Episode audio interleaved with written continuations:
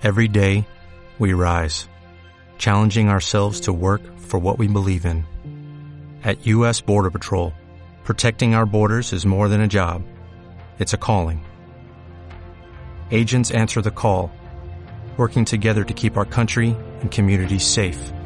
If you are ready for a new mission, join U.S. Border Patrol and go beyond.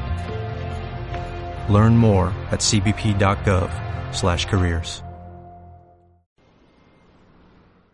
Sildavia, episodio 625. Pesadilla. Mamá, mamá, ¿estoy bien así? Sí, hija, estás muy guapa. La pequeña pataleó en modo de protesta y contestó enérgicamente. Yo no quiero estar guapa, quiero dar mucho miedo.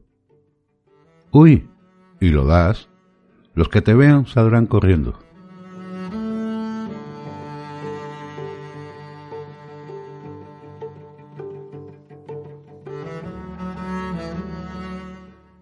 Los cinco años que tenía su disfraz era bastante común. Una sábana colgaba de la cabeza a los pies, dejando la cara al descubierto y tapándola con una máscara de bruja, aunque cuando su hija la miraba, un pequeño escalofrío le recorría la columna.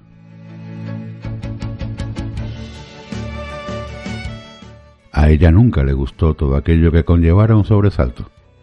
Sin embargo, desde que nació Sel, no podía dejar de celebrar aquella noche que tampoco le gustaba. A pesar de saber que era una fiesta dedicada a los niños, nunca se acostumbraba a que monstruos de diferentes categorías rondasen por el barrio, dispuestos a asaltarla con un susto y un remedo. Su marido siempre trabajaba hasta tarde, así que pocas veces podía acompañarlas en el Tour del Terror. Para no hacer el viaje sola, creó una pequeña piña con otras dos vecinas que tenían hijos de la edad de Sel.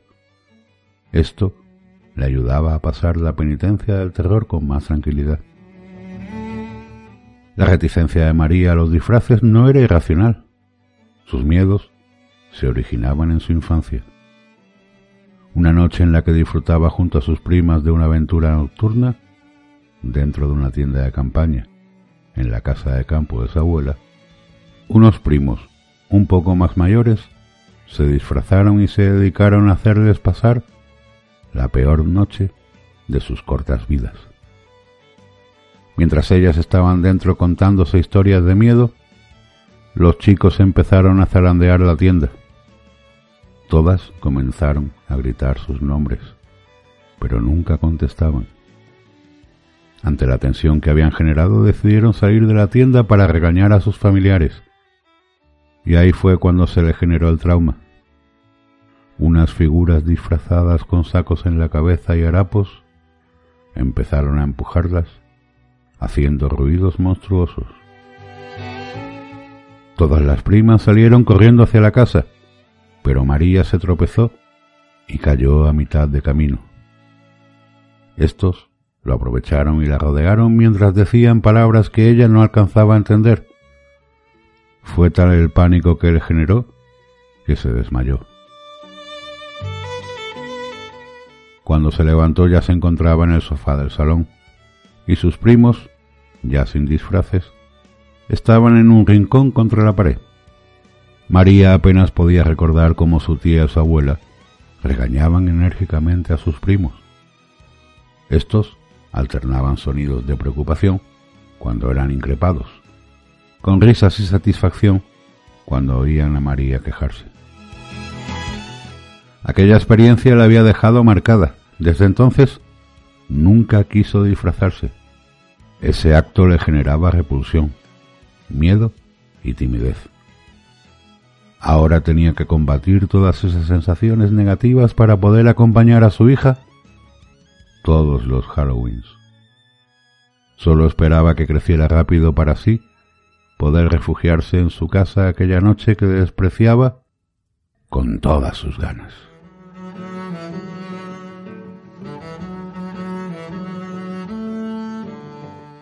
Aquel año Sel ya tenía una edad para darse cuenta de lo que era la celebración la veía disfrutar como nunca lo había hecho antes. Súbitamente el corazón se le heló. Vio tres figuras enormes que llevaban el mismo disfraz que sus primos antaño. María se quedó paralizada. Su mente se trasladó a la noche en que todos sus miedos se crearon. Una mala sensación comenzó a envolverle el corazón. El mundo se congeló al ver que uno de ellos dirigió una mirada hacia ella con una sonrisa malévola dibujada en el saco. María se olvidó de todo y corrió despavorida a su casa. Revivir aquella situación le había dejado la mente en blanco. Solo pensaba en escapar de sus peores temores. Cuando entró en casa y dio el portazo, finalmente cayó en la cuenta de que se había dejado a Cel en la calle. El estómago le dio un vuelco y vomitó.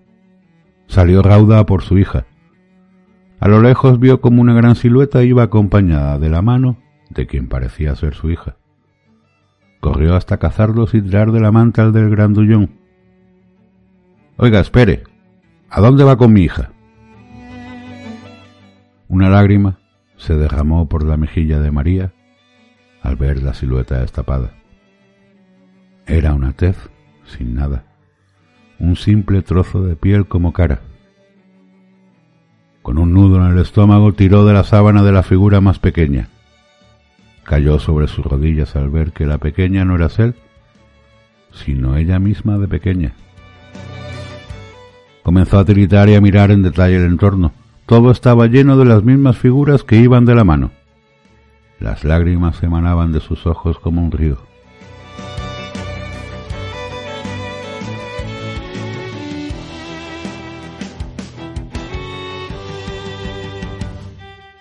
Despertó en una habitación oscura empapada en sudor. La cama era incómoda, pero parecía que su débil cuerpo estaba acostumbrado. Tenía una sensación extraña, pues el sueño era de lo más real que había vivido nunca. Necesitaba salir de la cama y despejarse.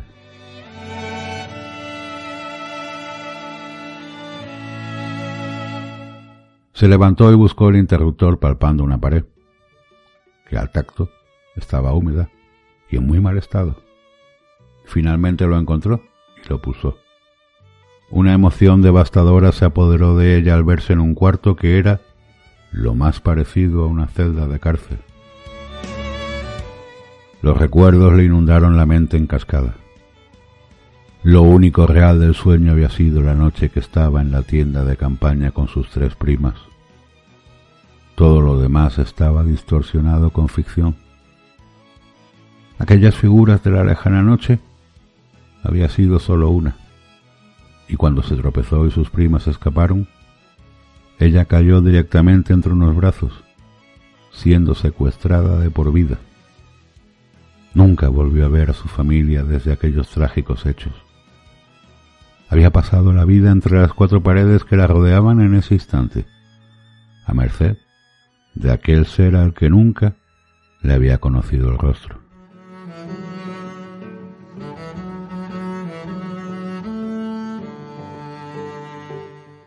El dolor que le afligió saber que el sueño sobre su hija era mentira hizo que se desvaneciera cayendo contra la esquina de la cama, golpeándose la cabeza. Tirada en el suelo desangrándose, tratando de recordar el amor que sentía por su hija ficticia para sentir de nuevo la felicidad, olvidada desde la noche fatídica.